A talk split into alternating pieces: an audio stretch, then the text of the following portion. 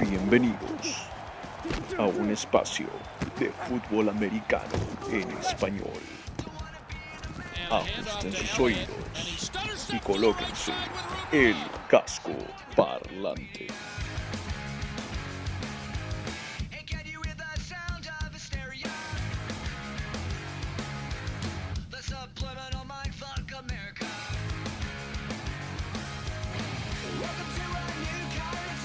Hola, hola, hola, hola, ¿qué tal? ¿Cómo están todos? Tengan muy, pero muy buenas tardes y bienvenidos una vez más a Casco Parlante, su podcast de la NFL, la National Football League, el fútbol americano profesional de los Estados Unidos, el deporte más hermoso del mundo. Mi nombre es Simón Carpio, una de las cabezas dentro del Casco Parlante y junto conmigo, por supuesto, el mejor panel las mejores cabezas que pueden existir dentro de un casco, la de David Thornberry y Rodrigo Delgado, muchachos.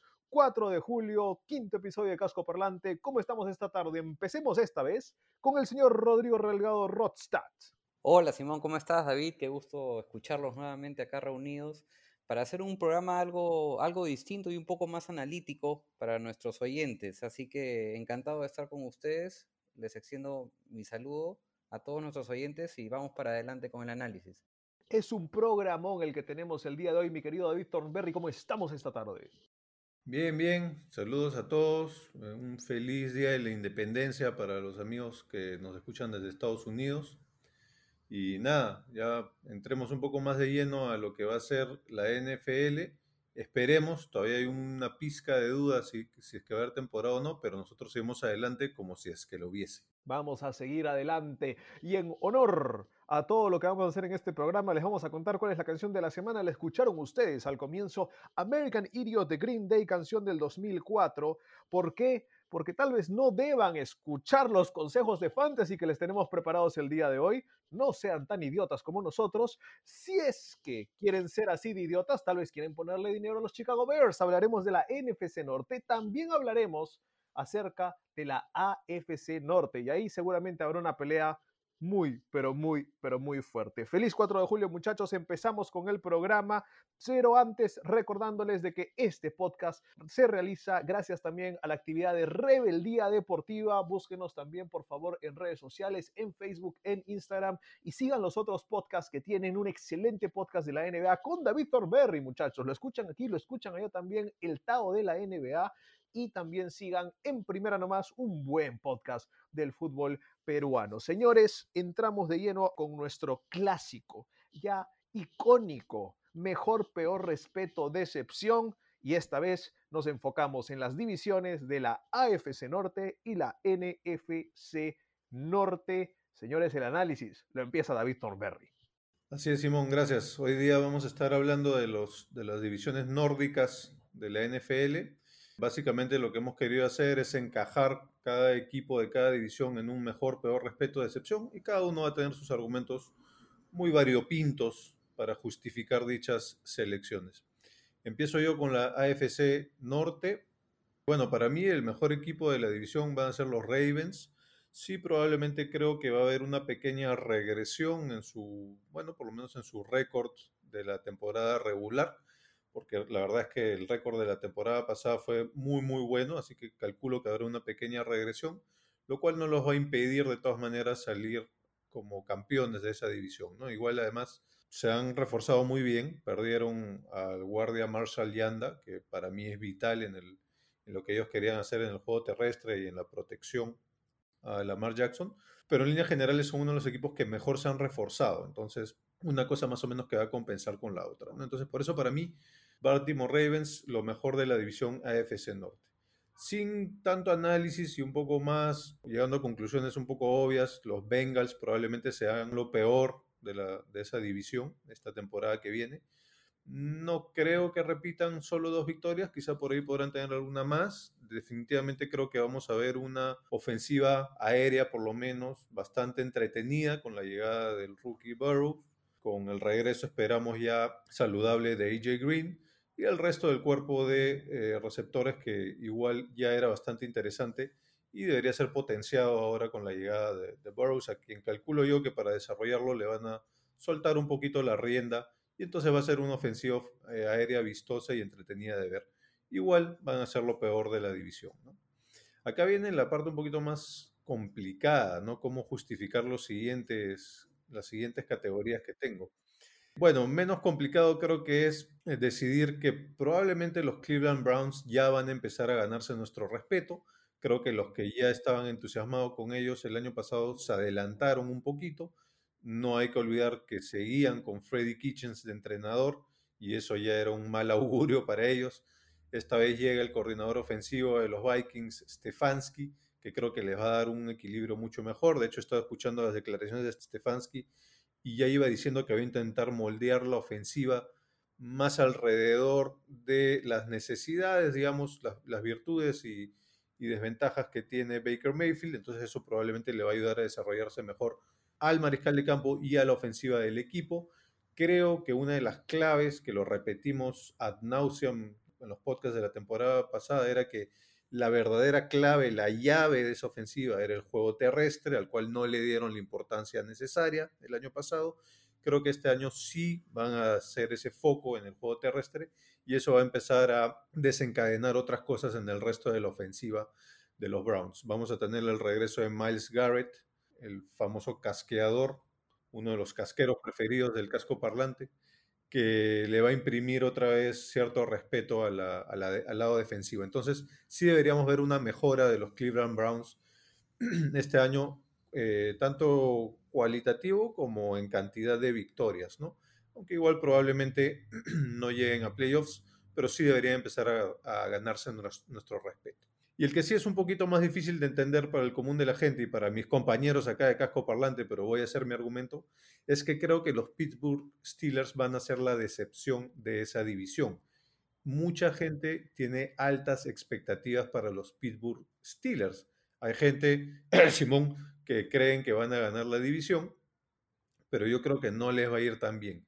Creo, ya lo he dicho en los episodios anteriores, que Big Ben va a seguir sufriendo de lesiones crónicas, eso obviamente va a afectar al resto del equipo porque además los Steelers se han reforzado más o menos bien, pero no en la posición de mariscal de campo, entonces probablemente vamos a tener que ver partidos clave, ya sea de Devlin Hodges, el pato, o de Mason Rudolph, el reno, entonces vamos a tener todo el zoológico ahí, probablemente más de lo que quisiéramos y eso les va a afectar. Además que eh, la defensiva, el lado defensivo del equipo el año pasado estuvo en un nivel superlativo. Calculo que regresarán un poco a la media. Igual va a ser un equipo defensivo muy bueno, pero probablemente no tan bueno como el año pasado. Entonces, yo creo que en posa las grandes expectativas que están suscitando los Steelers, creo que muchos van a salir decepcionados y por eso los tengo como la decepción de la FC Norte. Ese fue mi análisis de la FC Norte al estilo mejor, peor, respeto, decepción. Les recordamos que las opiniones dadas por el señor Thornberry no son las opiniones de todo este programa. Uh, No puede ser, Rodstad. ¿Qué está pasando? Tranquilo, tranquilo, muchacho. No, asumo que estarás feliz con lo que dijo los Browns, pero ¿sabes qué? No me voy a enojar. No, no, no, ¿para qué? Vamos a pasar a la otra división. Señoras y señores, la NFC Norte ha sido otorgada a mis manos y les daré la verdad, no lo que hizo el señor Thornberry. Dios. Señores, NFC Norte es aquí donde están los Packers, los Lions, los Bears y los Vikings. Y yo les doy el mejor, peor respeto de excepción.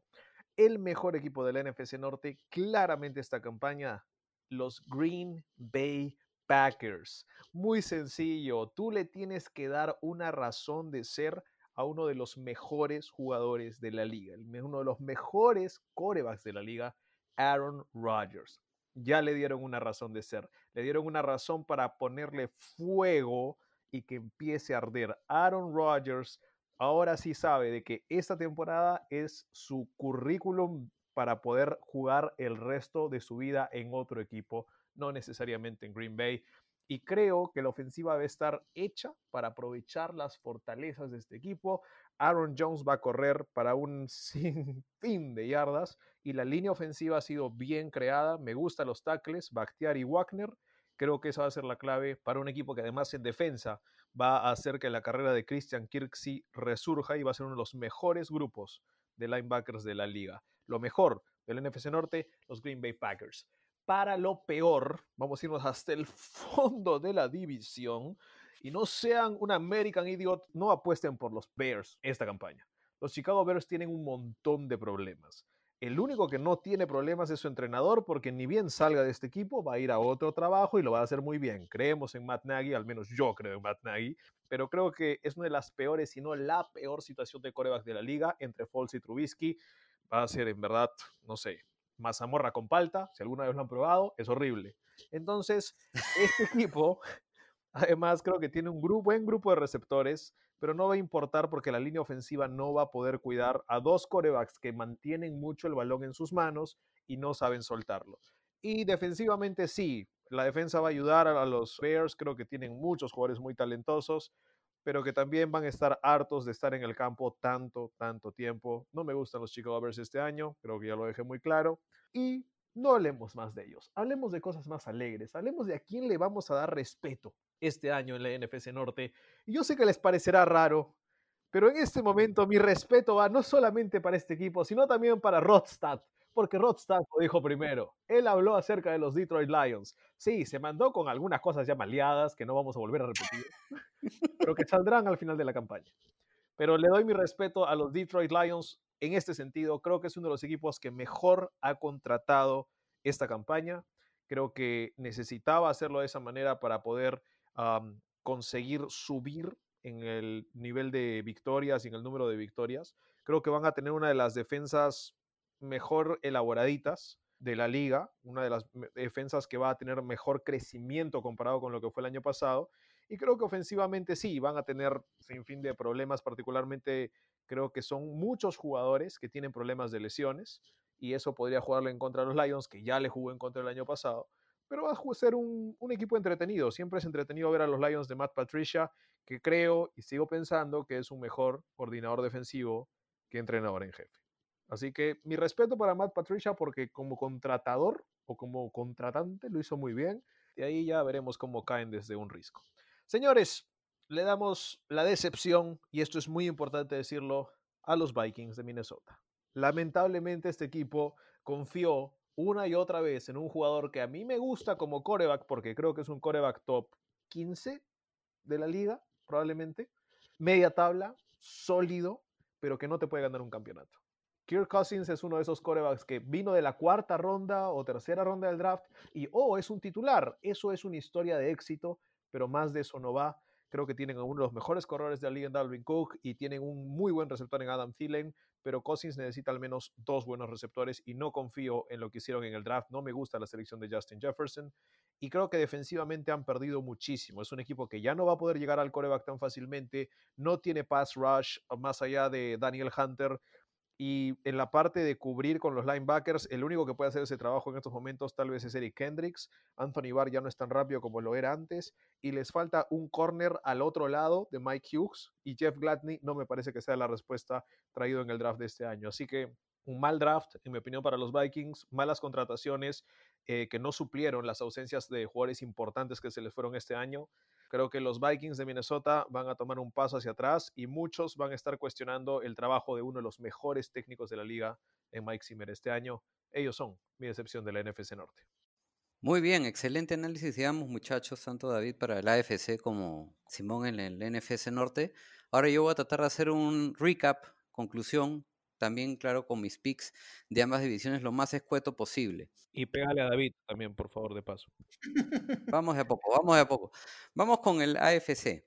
Yo ahí sí yo difiero un poco de, de David. Yo tengo a los Steelers como mi mejor, ya que a pesar de tener los problemas de QBs de quarterbacks que tenían el año pasado, en algún momento de la temporada lograron estar en zona de playoffs. Es más, si es que el sistema de playoffs que se va a usar este año se hubiese usado en el año pasado, el séptimo equipo en clasificar a los playoffs hubiese sido los Pittsburgh Steelers al final de la temporada. Tienen una defensa de lujo. 10 de sus 11 defensivos titulares se mantienen en el equipo. Sí, es cierto, está el problema de la famosa salud de Ben, que puede ser su talón de Aquiles. Pero si nos vamos a regir al tema de lesiones, muchos de los equipos a lo largo de la temporada se nos pueden caer. Hay que pensar de manera positiva. Es un quarterback veterano, es cierto, pero ya lo dije antes, el 2018 fue el mejor año de su carrera. que lanzó pues para más de 5.000 yardas y más de 30 pases de touchdown. Sigamos con mi peor, de acuerdo con, con David, los Bengals.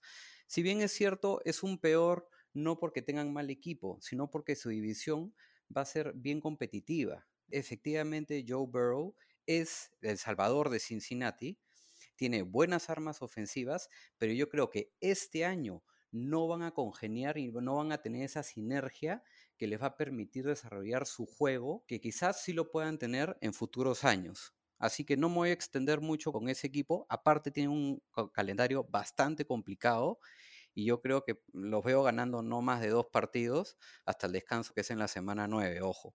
Mi respeto, que bien David, finalmente decidiste sentar cabeza y estás de acuerdo conmigo en que los Browns son los respetos de esta temporada. Yo creo que no has escuchado las declaraciones de Stefanski, sino has escuchado mis declaraciones de los capítulos anteriores de este podcast y has decidido que los Browns son tu respeto.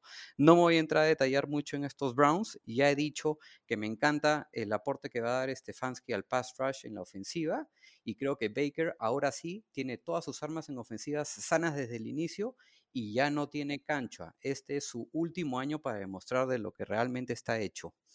Finalmente, me voy con mi decepción, no porque sean mal equipo. Efectivamente, de acuerdo con David, yo creo que mi decepción es los Ravens porque no van a igualar o mejorar el récord de la temporada pasada de 14-2.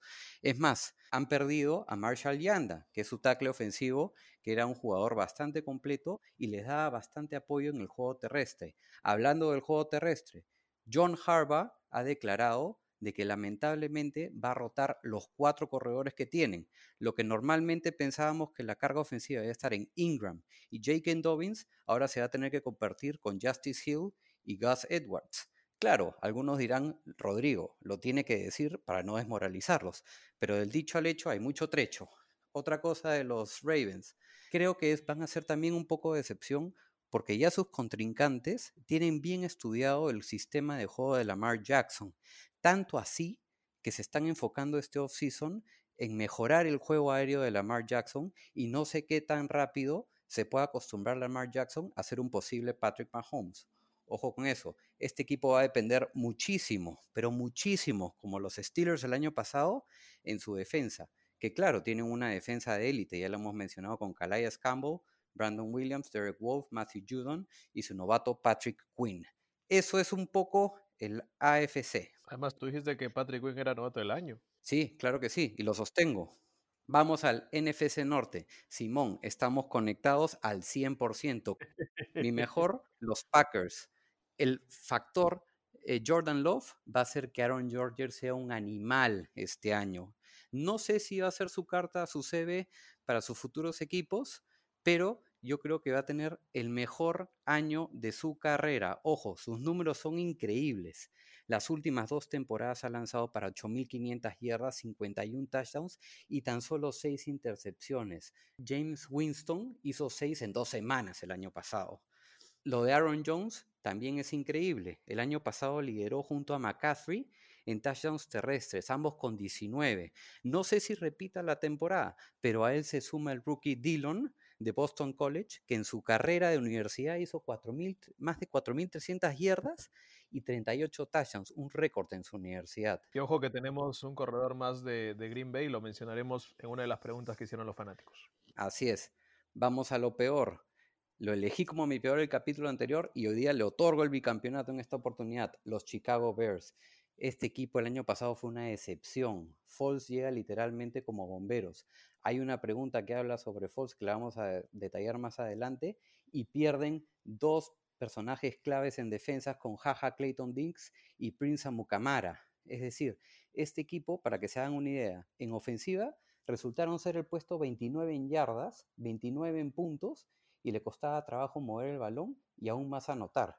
Y lo único que lo salvó en su defensiva, que tampoco no fue buena por Khalil Mack, Khalil Mack, tienes que reivindicarte este año, fue que a pesar de que dejaban avanzar a los, sus rivales, no los dejaban anotar. Eso fue lo único que salvó a la defensiva de los Chicago Bears. Vamos con mi respeto. Antes de tu respeto, a mí me parece que Nick Foles es como Kirk Cousins con un peor brazo. Con menos oportunidades, quizás. No opino lo mismo. Lo único que me preocupa de los Bears y de Nick Foles es que Nick Foles como titular no la hace. Como backup funciona mejor. Caso de los, lo que pasó con los Eagles versus lo que pasó en Jacksonville. En Jacksonville fue titular y se lesionó. Parecía que se moría de miedo de ser titular. Bueno, no importa. Vamos a, mi respeto. Mi respeto lo conocen desde antes que, que empecemos el draft. Los Lions. ¿Ok? Vamos. Lo sostengo. El año pasado tuvieron uno de peor, el peor récord de defensa que puedan haber, pero efectivamente se están reconstruyendo bien en defensa. Y por el lado ofensivo, lo que me gusta es lo que están haciendo en el juego terrestre.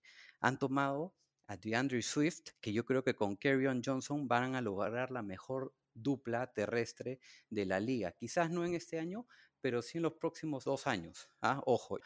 Para que se hagan una idea de DeAndre Swift, este corredor acarreó para 1.218 yardas el año pasado en 196 acarreos, es decir, más de 6 yardas por acarreo.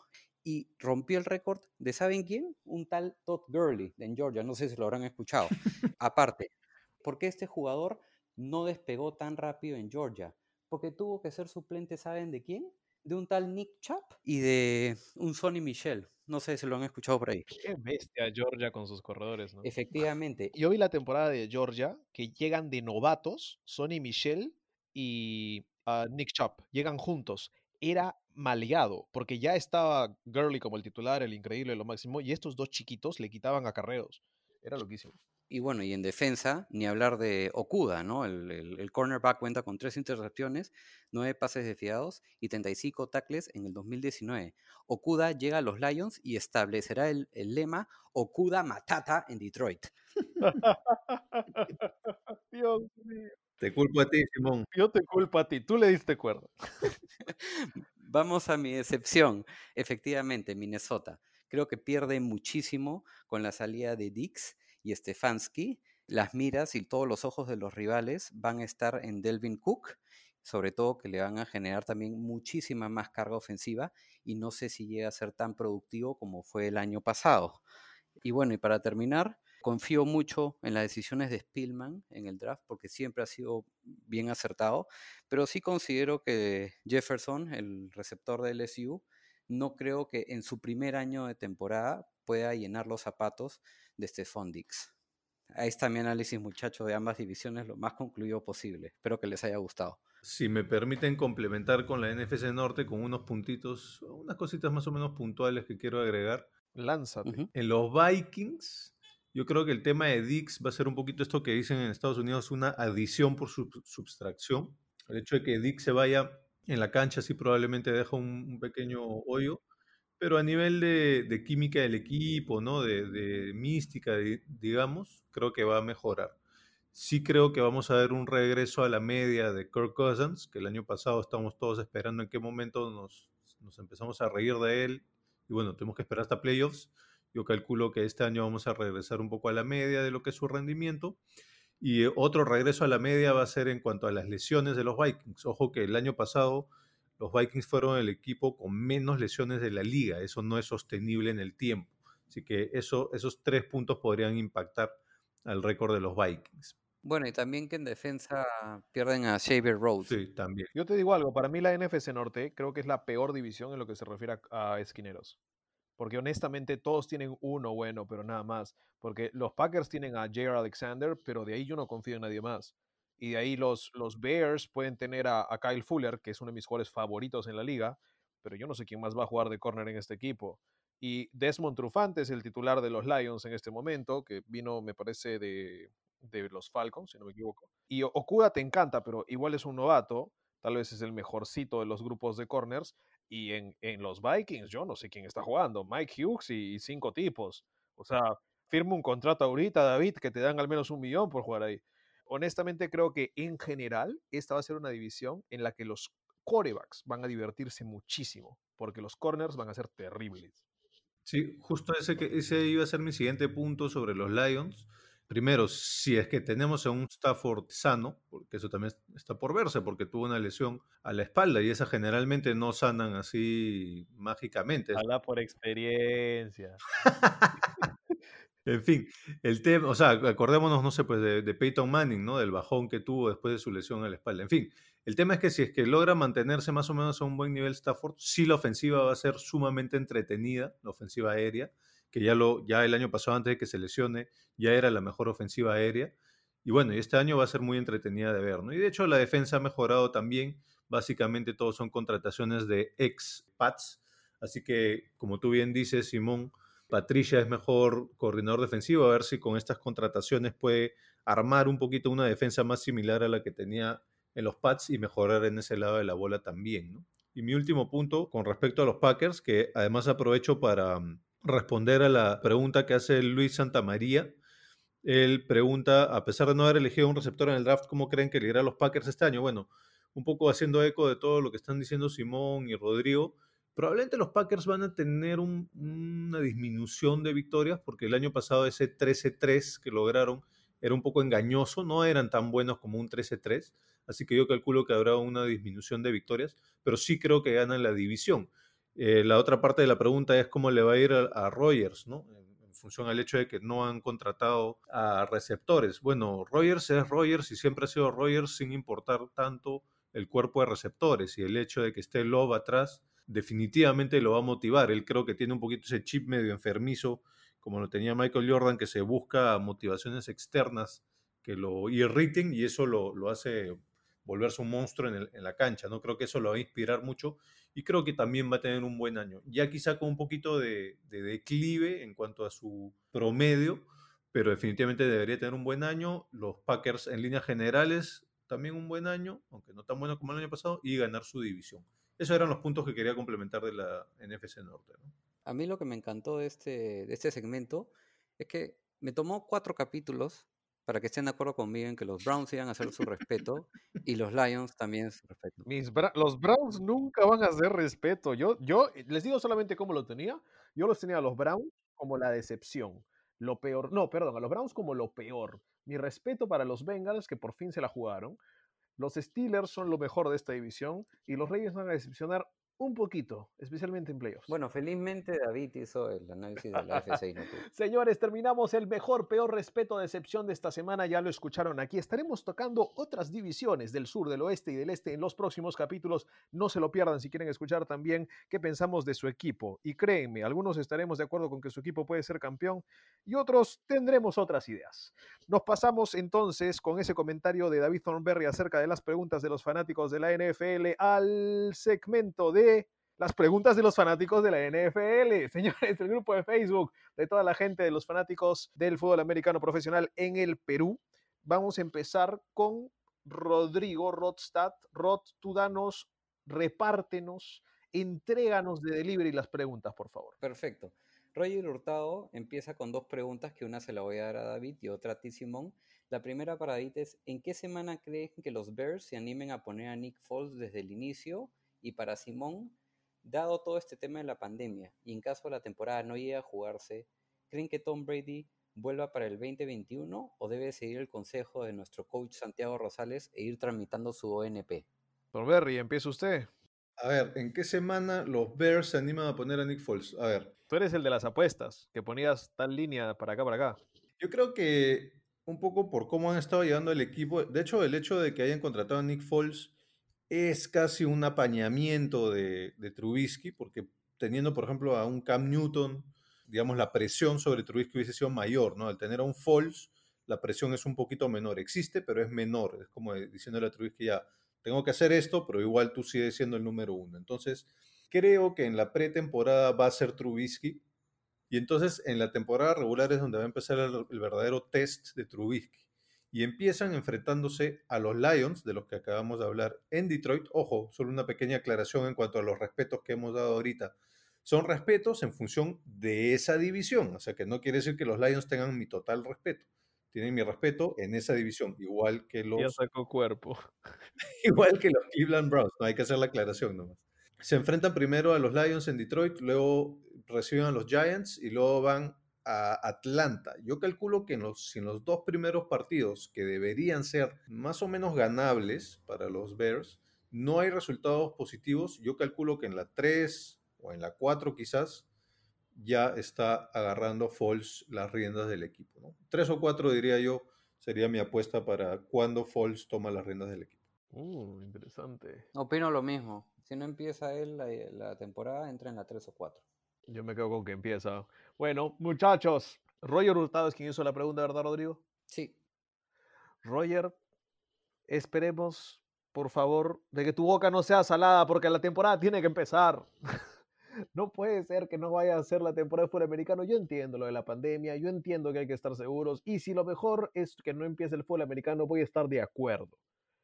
Pero por favor, que haya fútbol americano este año. 2020 hasta ahora nos ha golpeado con un bate de béisbol en la cabeza repetidas veces.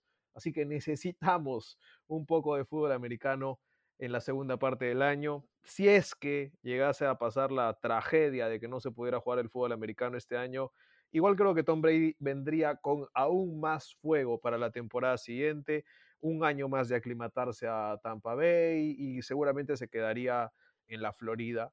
Creo que no es del tipo que después diría, ah, no, yo no quiero jugar, porque dense cuenta que a lo largo del mundo del deporte, en Estados Unidos particularmente, muchos deportistas, y lo pueden escuchar en el Tao de la NBA de David Thornberry, en la NBA también están diciendo, no quiero jugar, por cuidar mi salud, por cuidar la de mis hijos, porque me parece que esto no es correcto. Muchos ya están con la idea de no querer jugar. Tom Brady desde un principio ha tenido la idea de yo entreno, yo juego, yo entreno, yo juego. Y si no hay temporada, él va a mantener, creo, esa mentalidad para el año 2021. Él se siente más joven que nunca, especialmente porque ni fresas come el hombre, así que supongo que eh, debe tener mejor físico que los tres que estamos hablándoles en este momento. Además, creo que le hacía mucha ilusión el equipo que le habían armado y creo que eso es algo que él sigue teniendo en mente. Yo creo que un jugador joven, cuando le quitas el deporte, extraña mucho el deporte, entonces vuelve con más fuerza cuando se pierde un año, digamos, en, sus años más productivos, ¿no? Pero mi teoría es que para un jugador de mayor edad, que ya está al borde del retiro, en realidad ese jugador ya tiene toda su rutina hecha de los últimos 10, 15, 20 años eh, en torno al, al deporte y entonces le da mucho miedo el retiro porque no sabe qué va a venir después. Entonces, si le pones una circunstancia como esta, donde obligadamente pierde un año del deporte o deja de hacer deporte durante un año, ahí él empieza a verle el lado positivo a ya no, a ya no jugar ese deporte, ¿no? Le empieza a ver que quizá el, el, retiro no es tan malo. Y entonces, en vez de tener este efecto de extrañar el deporte, empieza a darse cuenta de lo bueno que es dejar ir el deporte. Creo que eso podría pasar con Tom Brady si es que se da este tema de que no haya temporada y de repente simplemente dice, no, sabes que ya regresar al deporte se me hace más trabajoso y estoy bien, estoy bien sin el, ya, o sea, he podido entender debido a esta para obligada que estoy bien sin el fútbol americano y entonces me mantengo fuera del fútbol americano. Yo en parte estoy de acuerdo con el argumento de David, pero me apoyo un poco en el argumento más de Simón. O sea, el equipo que ha armado Tampa es suficiente motivación para que no suceda lo que dices tú, David. Es más, si es que, ojalá Dios no quiera, no se juega la temporada, esto le va a venir bien a Brady, no solamente para compenetrarse mejor él con sus nuevos compañeros de equipo, sino también para que Gronk tenga tiempo para prepararse bien físicamente, porque está forzando su recuperación. A mí lo que sí me preocuparía más bien es, es, el tema de Drew Brees, que él sí ha declarado que podría ya estar en su último año y de no jugarse la temporada, sería una manera muy triste de retirarse sin verlo jugar. Creo que estoy de acuerdo con Rodrigo en el sentido de que todos quieren retirarse jugando. Bueno, vamos a la siguiente. A Miguel, la pregunta de Miguel Tataje, que también hace dos, pero una es una aclaración de su pregunta del episodio pasado. Él quería que nosotros nos centremos un poco más en lo que son los rookies undrafted para este año, que te la voy a responder yo y Simón Miguel. Y la otra pregunta que hace Miguel es, New England ahora con la adición de Cam Newton tiene cinco QBs en su roster. Entonces, él pregunta si Hoyer tendrá la oportunidad de quedar en el roster de 53 porque los, los Patriots han adquirido a dos quarterbacks undrafted o si se quedaría él sin equipo. Voy a ir primero un poco al análisis de los undrafted rookies para darle el pie a, a Simón para que complemente y responda esta pregunta de los quarterbacks del New England. Yo he analizado un poco los top 30 undrafted rookies para este año, pero voy a entrar a, a tallar en solo tres. Uno es el tackle ofensivo Trey Adams de la Universidad de Washington, que ha sido adquirido por Buffalo. En este caso sí me dio bastante pena porque este jugador era catalogado como un top 10 para el ser elegido en el draft. Sin embargo, tuvo una lesión en la rodilla que ya le quitó luces previos a los combines y al draft, lo cual no le permitió mostrarse bien. En la manera positiva, protege muy bien el juego terrestre y es bastante técnico. Su mayor falencia está en proteger el juego aéreo. Se alinea perfectamente por el lado derecho. Es una buena edición para la ofensiva de Buffalo y para darle protección a Josh Allen. En el caso de los Lions, me gustó bastante la elección que han tenido en el tight end Hunter Bryant. Este era un chico atlético y lo estuve viendo mucho en el combine y hizo un buen desempeño. Si pueden, revisen en el grupo del Facebook el video resumen que le hice sobre los tight ends. Ahí está su productividad. Lo hizo tan bien que destacó bastante junto a Cole Kamet. Quizás su mayor deficiencia es que su contextura corporal no le permite destacar como bloqueador, como el caso de George Kittle, pero su activo más importante son sus habilidades para recepcionar el balón. Entonces, si a eso le subamos el receptor gol del de, juego terrestre con DeAndre Swift y Kerryon Johnson y aparte Hunter Bryant en tight creo que podría funcionar bastante bien. Y después una mención para los Kansas City Chiefs que han adquirido al receptor Kalija Lipscomb de Vanderbilt.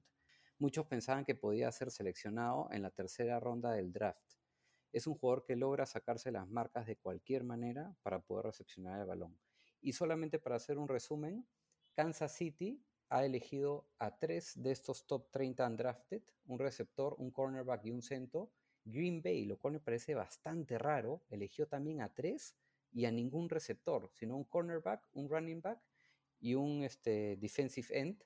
Y Nueva Orleans ha elegido un tackle ofensivo, un defensive end y un receptor. Y bueno, y después está San Francisco con dos, los Giants uno y después viene el resto.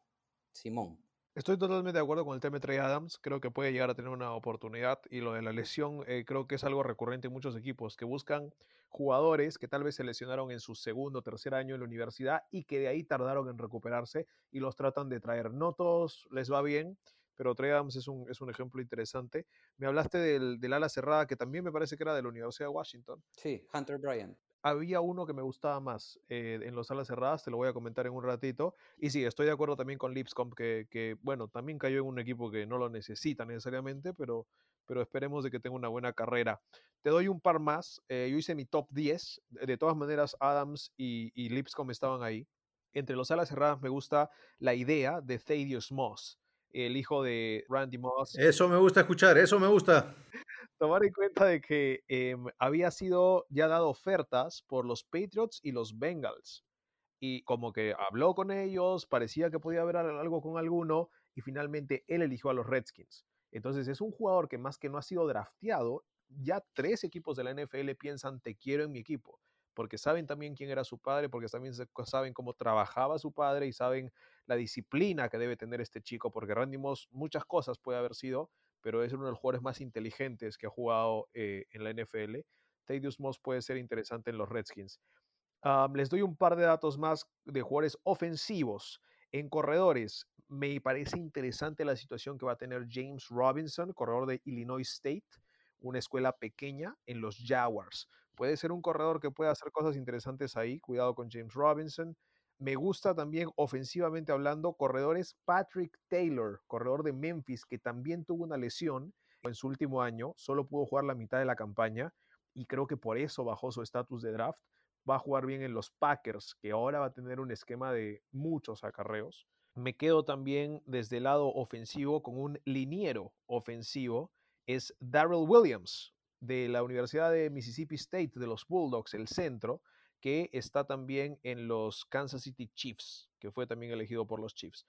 Y defensivamente creo que hay mayor cantidad de jugadores que podrían llegar a triunfar.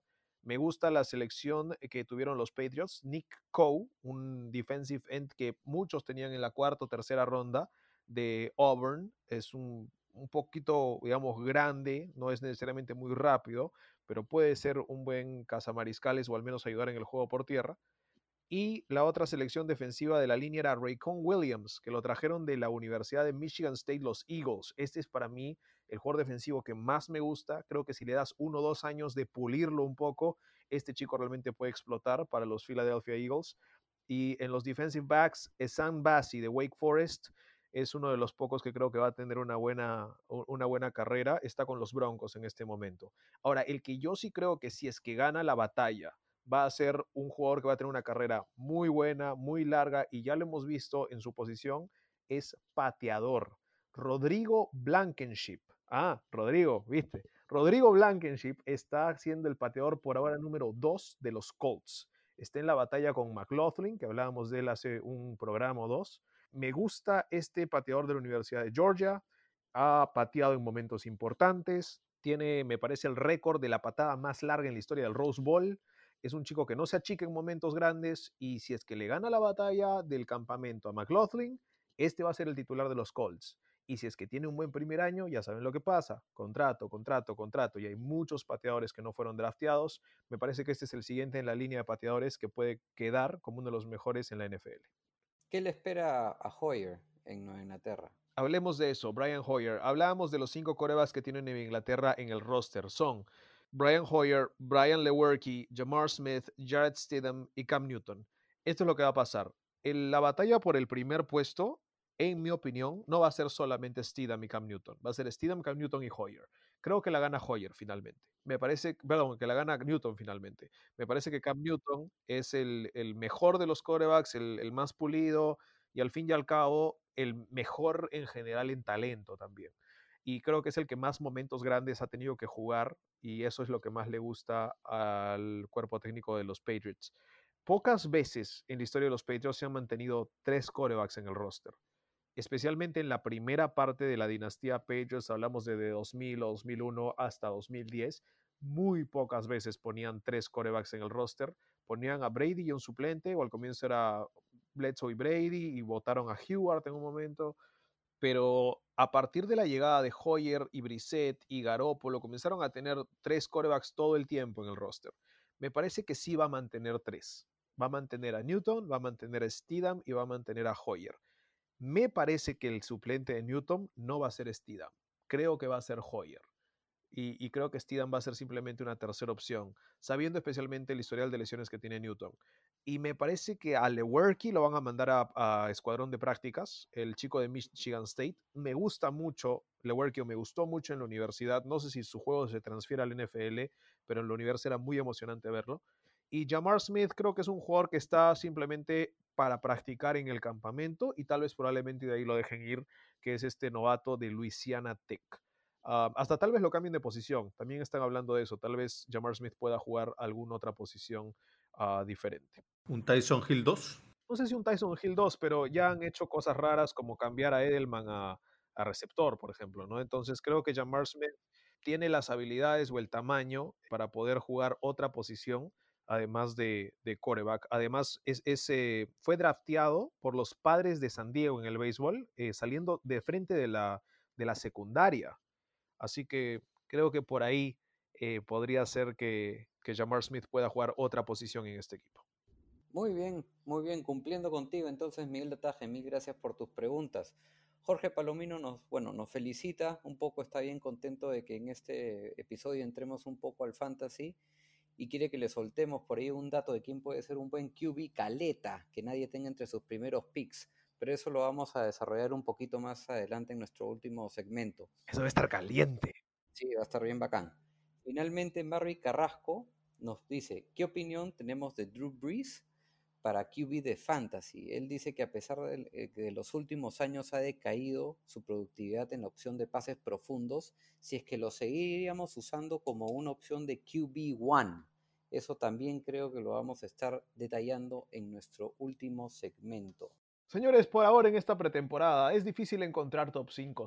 Entonces hemos decidido realizar un Top Fantasy Draft. Sí, señores, vamos a hacer un draft de fantasy cada una de, las, de los episodios, cada una de las semanas, bueno, cada dos semanas que está saliendo el podcast, de diferentes posiciones de fantasy. Voy a dejar que les hable un poquito más al respecto el nuevo presentador de este segmento, que nos hará enfrentarnos en una batalla fantasiosa. Señor Thornberry, usted tome la palabra. Ah, yo soy el nuevo presentador. Pensé que teníamos un auspiciador o habíamos contratado a alguien.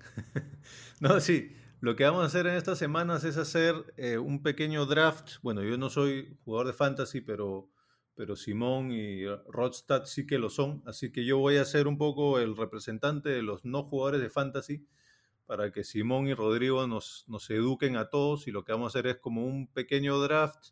¿Estamos quedando en cuántos? En cinco cada uno, ¿no, Simón? Sí, vamos a tener cinco selecciones cada uno en formato Snake. Perfecto, en formato Snake, en cada posición. Hoy día vamos a ver mariscales de campo y lo que sí, Simón, nos va a hacer la aclaración de para qué formato, porque hay varios formatos de fantasy con distintas puntuaciones, para qué formato es que hace más sentido las selecciones que vamos a hacer hoy día, ¿no? Sí, va a ser solo consejos para formato estándar, para no bloquearnos, para no tener muchos problemas. Eh, recordar que en QBs, que es el que vamos a hacer el día de hoy, corebacks, los touchdowns valen solo 4 puntos, los pases de touchdown, los touchdowns por tierra sí valen 6, por cada 25 yardas por pase es un punto, por cada 10 yardas acarreando es un punto, cada intercepción es menos 2 puntos, cada fumble perdido es menos 2 puntos y hay bonus por touchdown de 40 yardas, 2 puntos positivos. Así que con esas temáticas vamos a trabajar el, el draft de hoy. Excelente, entonces van a estar haciendo picks eh, cada uno en formato Snake y yo les voy a ir haciendo preguntas para que me desasnen del tema de los, de- del fantasy, ¿no? Empezamos con eh, Rodstad, si no me equivoco, ¿no? Él tiene el primer pick para los QBs. Así es. Ok, empecemos. Mi primer pick va a ser el MVP del Super Bowl del año pasado, Patrick No. Mahomes. Vamos, aquí va mi argumento. En términos de su productividad en el fantasy, Mahomes cayó bastante sus puntajes en comparación al 2018. Sin embargo, se logró mantener dentro de los cinco top QBs del fantasy, ¿no? En cuanto a puntos por partido, a pesar de su lesión. Con las armas que tiene a su disposición, pareciera que su peor puesto entre QBs va, sería el cuarto, ¿no? Por segunda vez consecutiva, Mahomes ha lanzado para más de 4.000 yardas, 280 yardas por partido y más de 25 touchdowns. El año pasado lanzó para 300 yardas o más en el 50% de los partidos, lo que indica que tienen uno de los mejores puntajes y más altos entre los QBs de la liga. Su habilidad y talento son incuestionables, ya los conocemos. Y lo mejor de todo es que asume el liderazgo de su equipo con una naturalidad única. Un punto a favor es que como es joven, tiene mucho por mejorar aún. Sinceramente, para él, el cielo es el límite. O sea, lo que ha logrado es básicamente por sus habilidades innatas. Pero imagínense lo que este quarterback puede hacer cuando yo sepa leer muy bien las defensas y saber qué hacer previo al snap. Otro dato en particular es que este QB ha logrado tener puntos de QB1 en 21 de sus 29 partidos en los últimos dos años. Es decir, el 72.4% de las veces ha logrado este puntaje alto. Y quien había logrado este porcentaje antes de él era de 63.2% en el año 2000. Así que con él no tienen pierde.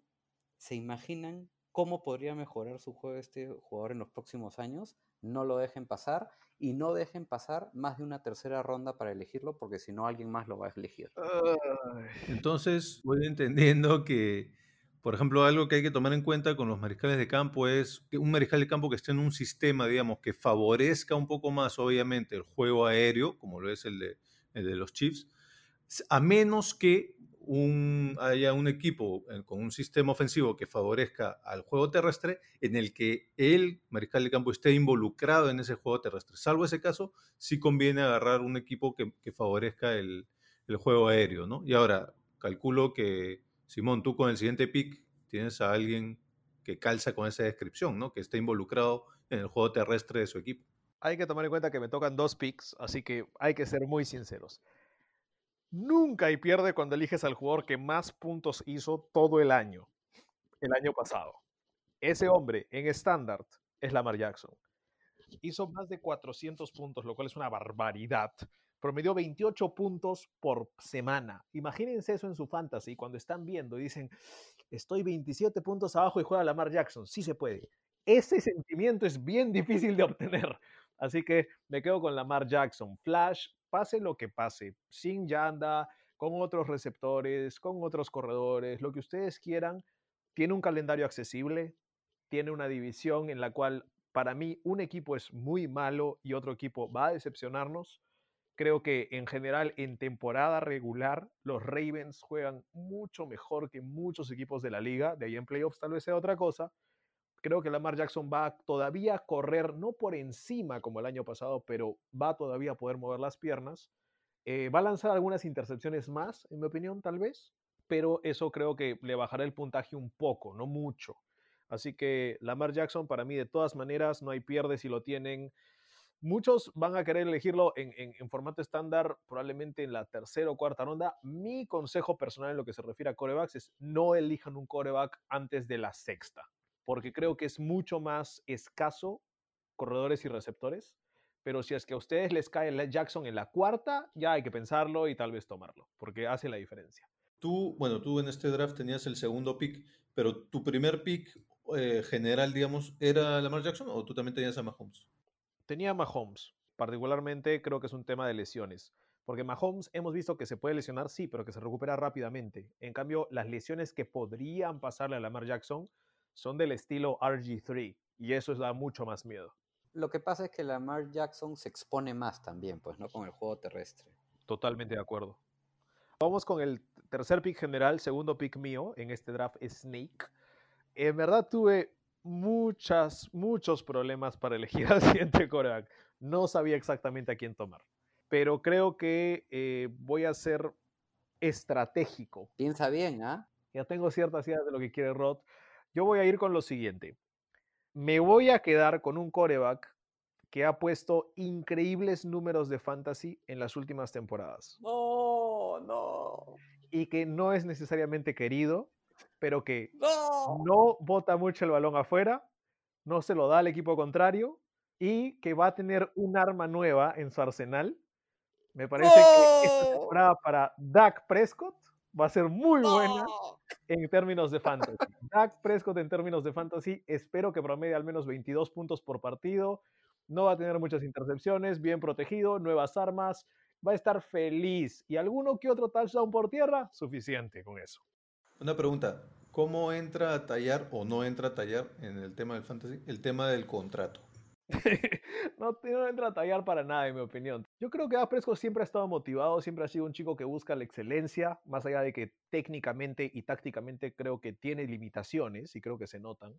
Creo que físicamente es un espécimen rarísimo, porque es un poco más bajo que muchos corebacks, mucho más fuerte, es un buen líder. Y cuando le das un arma más, le dieron a- al, a, tú lo tienes, Rodstad, al receptor de- del draft. CD Lamb. Correcto. Y bueno, creo que tiene lo suficiente como para ser el, el campeón de fantasy este año también, porque el, el calendario de los Cowboys no me parece tan duro como el año pasado. Me quitaste a Dak Prescott, era mi segundo pick. Es increíble lo que ha hecho este jugador. O sea, pasó para casi 5.000 yardas el año pasado, no- 4.900 yardas, 30 touchdowns y solo 11 intercepciones, que es bien raro. Es uno de los jugadores más inteligentes que hay. Rodrigo, perdón, dijiste que es tu segundo pick, o sea, ¿tú no tenías a Lamar Jackson de segundo? Yo a Lamar Jackson no lo tengo ni en mis top 5. Wow. Te voy a decir por qué. Uno, se expone demasiado, me preocupa la- el tema de las lesiones. Dos, el sistema de juego ya lo tienen bien estudiado sus rivales. Y por lo mismo que van a estar trabajando mucho su opción de pases, creo que eso también le va a restar eh, puntos a él como quarterback, porque tendría que ser un crack para atinarle a todos los pases y hacer puntos vía aérea. Entonces yo creo que su productividad va a bajar bastante. No lo tenía dentro de mis top 5. Interesante ese argumento. Sí, y en el caso de, de Dak, bueno, es, escúchame, tiene un equipo ofensiva de lujo como para regocijarse y estar contento. O sea que va a ser tremenda su, su temporada. Me parece que muchos no lo van a querer tomar temprano. Y aprovechen, muchachos. Si lo pueden obtener en la sexta ronda, me parece que vale la pena. Sí, yo a Dak lo tuve en mi fantasy el año pasado y, y me resultó bastante bien. ¿Para qué?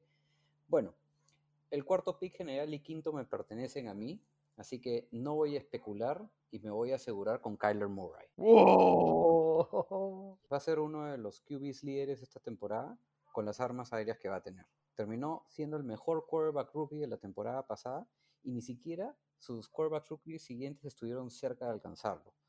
Su temporada como rookie pasó para 3.700 yardas, acarreó para más de 500 yardas y anotó 20 touchdowns. terminó séptimo en el ranking global de, de quarterbacks el año pasado en Fantasy. Este año se espera que sus números mejoren gracias al, al mayor volumen de participación que va a tener en el juego terrestre con Drake y aéreo. Sabemos que se suma DeAndre Hopkins, lo cual eso va a subir demasiado su- sus puntos. Y la cosa para mí se ve bastante bien en el 2020 para este quarterback. Considero que como mínimo debería quedar entre los mejores cinco quarterbacks de las ligas de fantasy. Ahora vamos un poco a mi indecisión en este tercer slash quinto pick. Rodrigo, si me permites un comentario, o sea, Kyler Murray, bueno, hay mucha gente, yo era uno de ellos, que el año pasado lo consideraba como el mini, o bueno, el menor eh, Russell Wilson, pero tú acá has preferido a Kyler Murray antes que a Russell Wilson. Sí, así es. Y te voy a decir por qué. Eh, lo que no me gusta del equipo de Seattle, y por eso Russell Wilson no es que los tenga dentro de mi top 5, sino que, no lo, que lo, tengo eh, después que Kyler, es que los Seattle Seahawks predominan mucho el juego terrestre. O sea, como que no le dan tanta libertad a Russell Wilson para explayarse. Y en la segunda parte de la temporada del año pasado, siento que Russell Wilson bajó bastante su productividad. No fue tan confiable como al inicio de la temporada. Sus números bajaron.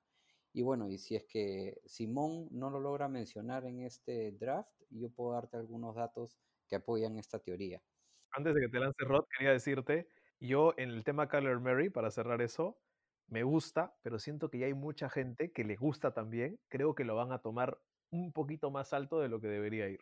Puede ser, puede ser, pero bueno, esto es claramente en caso de que en alguna de las ligas esté disponible. Yo creo que en una quinta o sexta ronda se podría tomar. Bien, bien. Mi quinto pick y tercer, bueno, mi tercer pick y quinto general es para Drew Brees. ¡Oh, te odio! A mi entender, tiene dos elementos cruciales para convertirse en uno de los mejores QB del fantasy. Uno es la línea ofensiva que lo protege de manera fascinante. No por gusto el chico decide seguir jugando a sus 41 años. Y el segundo es que sus armas aéreas ahora son mejor que nunca con la adición de Manuel Sanders como receptor número 2, que por cierto el año pasado solo dejó caer uno, un pase de los 96 que le tiraron.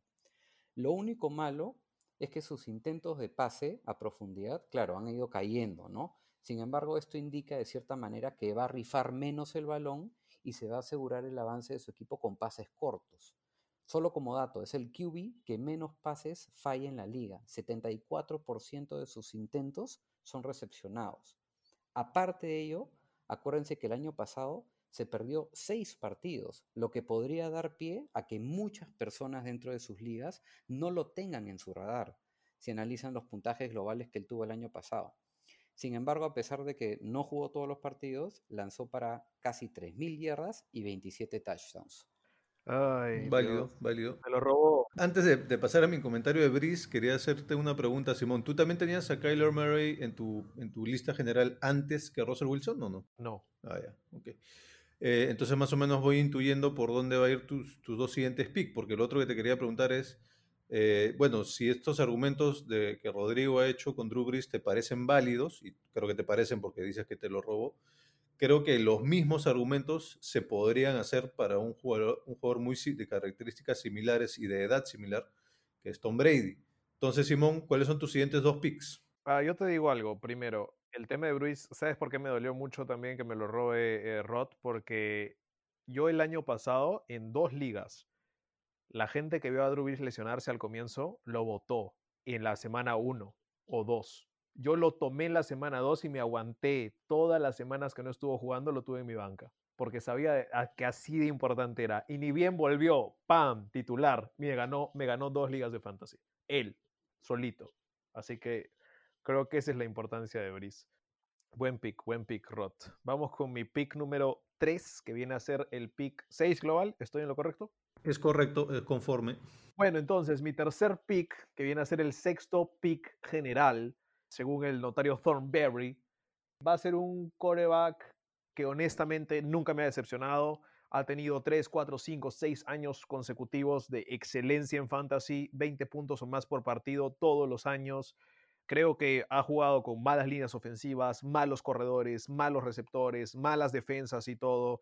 Y a pesar de todo eso y a pesar de tener problemas contractuales en algún momento, problemas con los compañeros, el tipo sigue produciendo en fantasy. Es el equipo, él es el equipo. Y el nombre de esa persona es Russell Wilson. Por favor, eh, si es que Russell Wilson cae en sus drafts a la séptima, octava, novena ronda, jalen el gatillo. Él es coreback número uno para cualquier liga de fantasy. Y es muy importante tenerlo porque no tiene malos partidos. Lo que uno quiere de un coreback, especialmente en fantasy, es no malos partidos. Que el coreback me dé al menos 15 puntos cada semana. Que al menos me dé 15 a 20. Si me da más de 20, perfecto. Y no importa si no me da 40 como Mahomes. No importa si no me da 40 como a veces Aaron Rodgers. Pero si cada semana me da la chance de ganar, eso es lo que yo estoy buscando en un coreback. Me quedo con Russell Wilson de todas maneras. Y creo que ahora que viene mi cuarto pick, séptimo pick global, ahí estoy de nuevo con la indecisión que tenía Rodstad hace un par de selecciones. Mm, señores, hay muchas opciones. Hay muchas opciones de muy buenos corebacks que tuvieron una muy buena campaña el año pasado. Pero creo que me voy a salir un poco de la gráfica. No, no estoy seguro. E- Estoy entre dos. Estoy entre dos veteranos. Dos veteranos fuertes. Dos veteranos que sé que van a poner números este año. Pero creo que voy a tenerme que ir con el que creo que tiene mejores armas. Espero que no me robes ese veterano porque ya me robaste a Russell Wilson. Vamos a ver, vamos a ver. Big Ben Roethlisberger, señores, me lo llevo, me lo llevo en este momento. Wow. O sea, tú, tú, Simón, realmente no, no tienes ningún reparo en preocuparte por, por lesiones. No, tomando en cuenta eh, en este draft, viendo las otras opciones, eh, no las vamos a mencionar porque no quiero arruinar los picks de Roth, pero creo que todos los otros corebacks también pueden tener problemas de lesiones o no tienen tan buenas armas. Entonces, para mí, Roethlisberger viene con un ánimo de querer romper todo lo que se dijo el año pasado de él, de que no estuvo, que no aparecía, que de ahí se lesionó y todo el equipo se cayó y que qué habrá estado haciendo toda la pretemporada y los problemas que ha tenido de adicción que ya eh, admitió en, en su pasado. Él es uno de los jugadores que más emocionados está con que empiece este año. No solamente porque él es el líder del equipo que los puede llevar por encima, sino porque una temporada semisana de Roslisberger es mejor que una temporada sana de muchos en fantasy.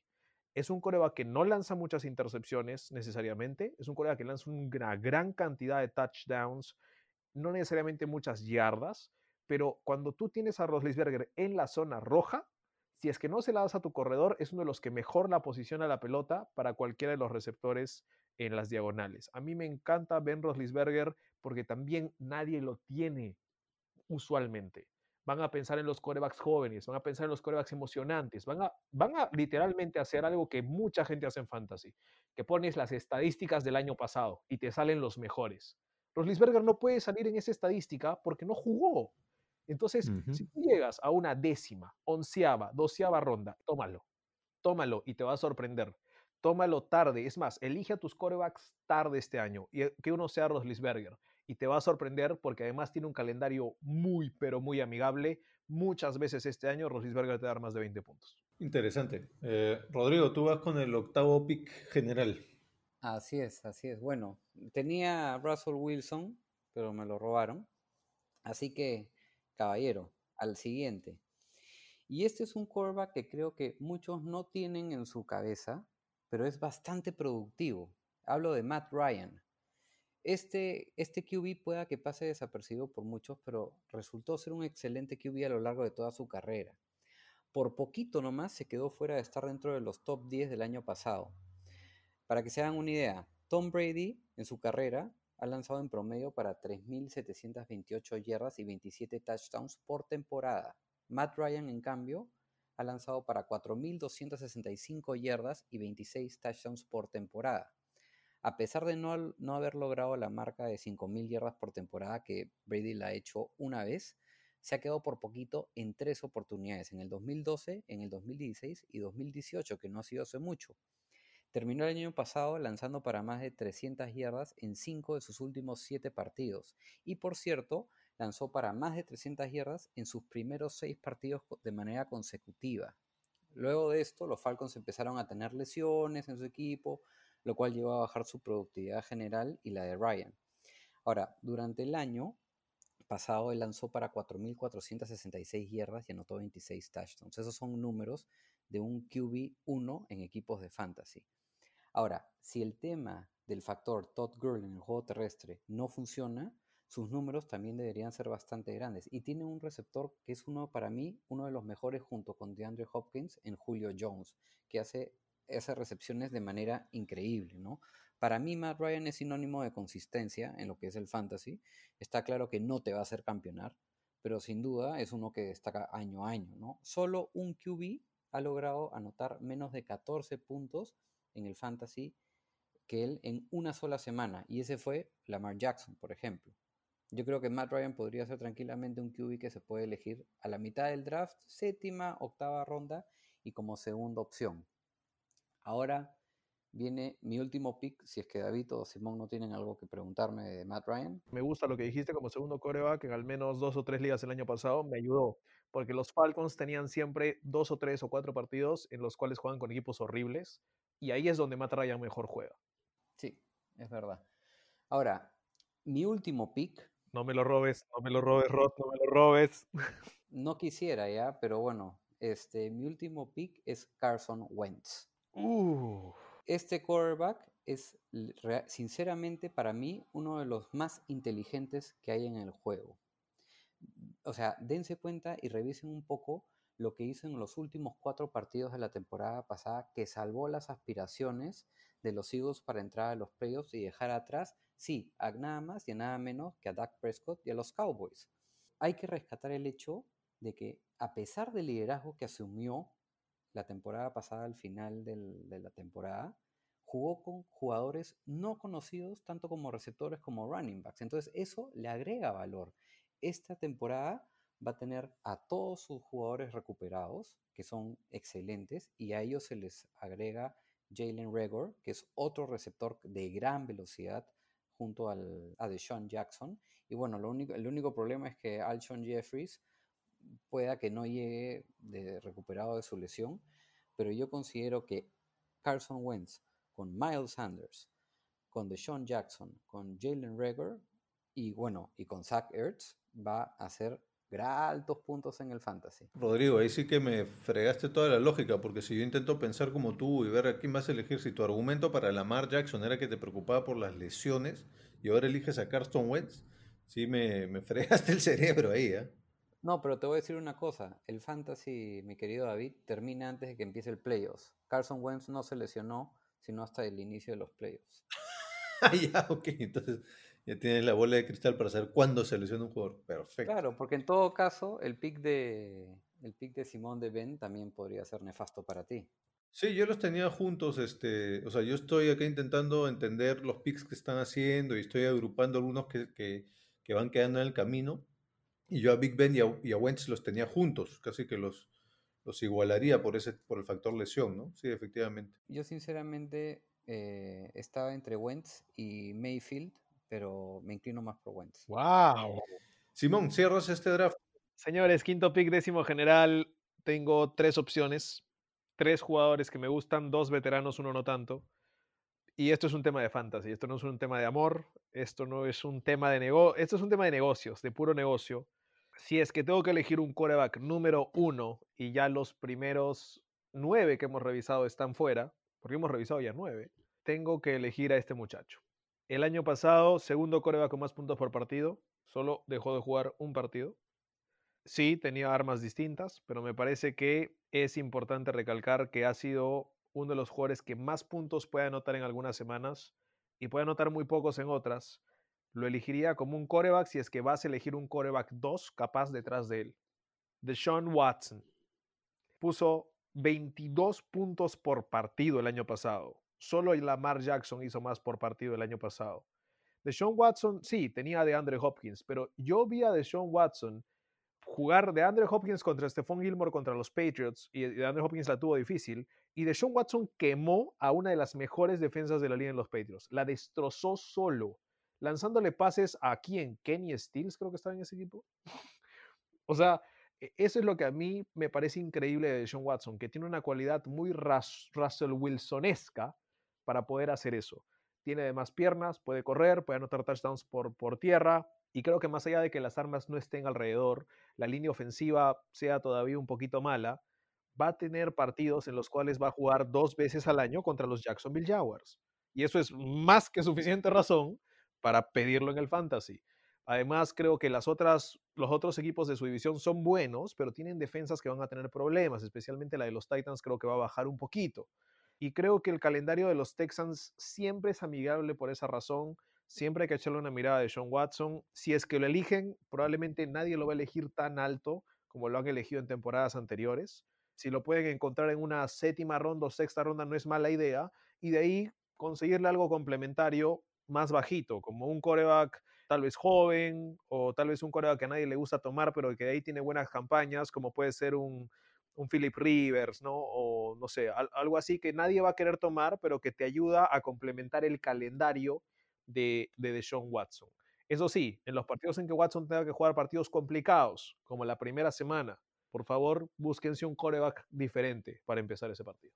Sí, me estaba pareciendo raro que Deshaun Watson esté cayendo porque en los, en los listados, en las listas que yo he visto, en casi todas Deshaun Watson, o en todas creo Deshaun Watson estaba en el top 6 y ustedes cayó hasta a 10, entonces eso me pareció medio raro.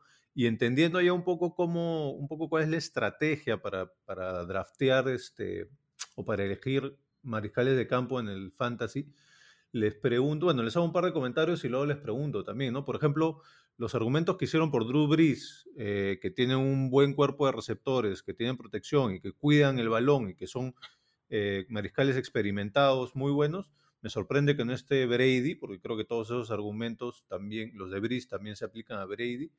Por ejemplo, para los argumentos de Matt Ryan, eh, por ejemplo, yo hubiese quizá tenido a Stafford antes que a Ryan, pero sí me preocuparía el tema de la salud. Bueno, Aaron Rodgers entiende pues que su cuerpo de, receptores es malo, entonces por ahí le quita un poco de puntos. Y aparte de esos tres, que igual quiero escuchar los comentarios de ustedes, eh, ¿qué, qué ven para Joe Burrow también? ¿no? Esas serían las preguntas que les dejo ahí para que las respondan. Ya, mira, lo de Tom Brady y David, en mi caso particular, eh, la diferencia está en que Brady para mí siempre se ha apoyado mucho en el juego terrestre. Últimamente no ha estado lanzando tanto el balón. Él primero se asegura por el juego terrestre y ahí creo que Ronald Jones y Keyshawn Vaughn, que son los running backs de Tampa Bay, creo que van a hacer un buen trabajo. Entonces, Brady no es una de las personas que recaiga mucho en el juego aéreo si le responde el juego terrestre. En cambio, Drew Brees sí recae mucho en el juego aéreo. Le gusta pasarle mucho el balón a Devin Cook, a, a Michael Thomas, y el año pasado no le fue muy bien a Alvin Kamara. Entonces, por ese sentido es que prefiero darle mi apoyo a Drew Brees más que a Tom Brady. Y aparte que sabemos qué esperar de Drew Brees en los Saints y no sabemos tanto aún qué esperar de Tom Brady en los Buccaneers, ¿no? Y en el caso de Joe Burrows, un poco lo que les dije en mi excepción, ¿no? En, en, o peor, perdón, es que no creo que llegue a tener tanta, tan buena sinergia con sus receptores y compañeros de equipo en este primer año de rookie. Por eso es que no lo tengo dentro de mis top. Por ejemplo, antes que él, me animaría más pensar en un Josh Allen o en un Daniel Jones, por ejemplo. Me gustaron esas elecciones. El tema de Brady para mí es muy sencillo, de que la cantidad de puntos de fantasy que él está haciendo no es, no es comparable con la cantidad de puntos de fantasy que están haciendo otros, eh, como un Deshaun Watson, como un Dak Prescott. Es más, eh, un Stafford y todo por partido ha hecho mucho más puntos que Brady en los últimos años. Ahora, ¿es una opción segura? Sí, pero va a haber partidos en los cuales Brady te va a poner 10 puntos y no va a lanzar ningún touchdown. Entonces es, es un poco complicado verlo desde ese punto de vista.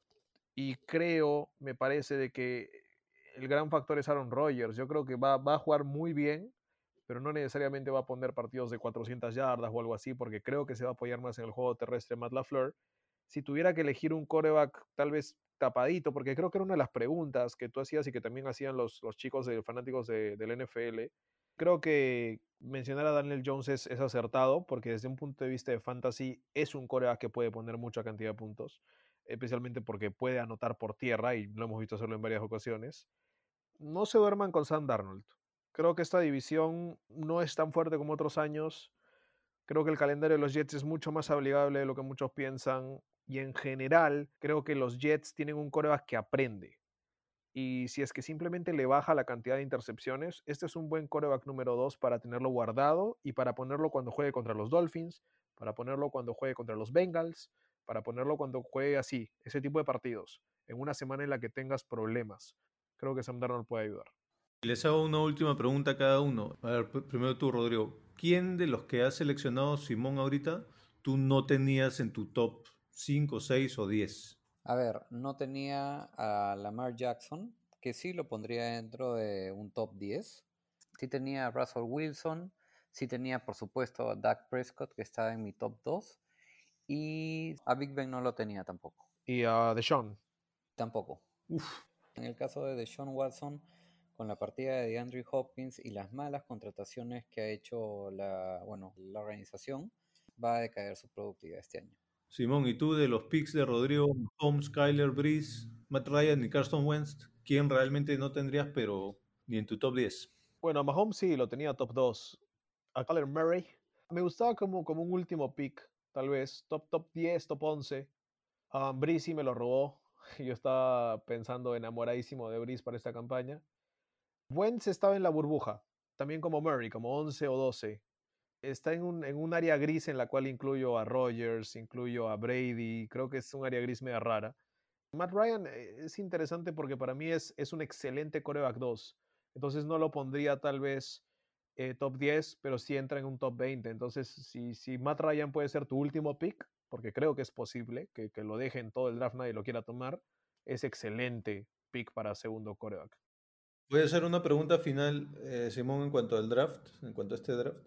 ¿Tú dónde tendrías a, Stafford?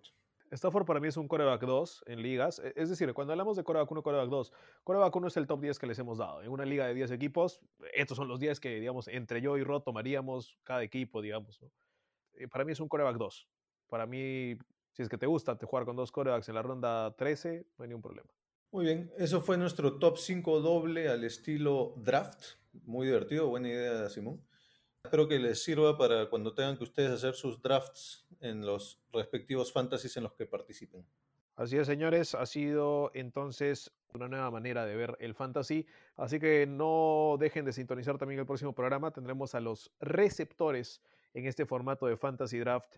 Y creo que eso va a ser mucho más entretenido todavía, porque hay, hay una gran cantidad de, de receptores.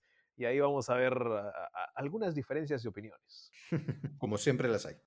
Señores, ¿algún comentario final? Porque hemos terminado con el episodio de Casco Parlante, episodio 5 de la segunda temporada. Les doy la palabra esta vez primero al señor Thornberry. ¿Algo más que desee decir de esta semana en la NFL? No, creo que bastante constructivo, bastante entretenido, bastante divertido este nuevo formato que has propuesto para el tema específico de Fantasy, Simón. Lo vamos a estar repitiendo en las siguientes semanas. Después ya durante el- la temporada regresaremos a, a nuestro top 5 un poco más tradicional. Y nada, gracias a ustedes por, por escucharnos y por acompañarnos. Mi querido Rod Stat. Igualmente, gracias a todos por oírnos. Esperemos que estos humildes opiniones les sirvan para poder tener un poco más claro el panorama de sus drafts. Si se dan cuenta, ni Simón ni yo hemos elegido a Cam Newton, así que por favor no cometan el error de draftearlo porque no sabemos qué puede suceder y qué también encaje al sistema de los Patriots. O sea, no por gusto, Simón hace unos episodios decía que Cam Newton no entraba al sistema de juego de los Patriots, sin embargo lo han elegido. Y, y bueno, agradecerles una vez más a ustedes dos también. Y nada, listo, será para la próxima cita que hablemos de los receptores. Ojo, quería dejar un tema para el final y creo que lo podemos explayar para el siguiente capítulo porque yo sé que va a haber pregunta. Antes de cualquier explicación, no quiero explicaciones, solamente quiero una sola palabra. Primero vamos con David Thornberry. Washington, Rebels. Los Washington Rebels. Rod, Washington. Renegades. Los Washington Renegades. ¡Uh! Señores, candente en 4 de julio. Yo me quedo con Braves. Me gusta Washington Braves o DC Braves. Ahora, yo me pregunto si es que a los Cowboys le cambiarán el equipo también. Señores, si quieren saber más acerca de esto de los nombres, déjenos preguntas para el próximo episodio. Y vamos a estar hablando de todos los temas que ustedes quieran tocar. Acerca del NFL y lo candente que se está poniendo la temporada. Cerramos el programa, muchachos. Gracias por estar con nosotros. Les dejé ahí una sorpresita para el final, a ver si los agarraba. Yo más bien propondría que nos manden sus opciones de nombre para nosotros votar acá en, el- en Casco Parlante a ver cuál nos gusta más. Oye, está buenaza y decimos quién es el ganador del el nombre más creativo. Exactamente.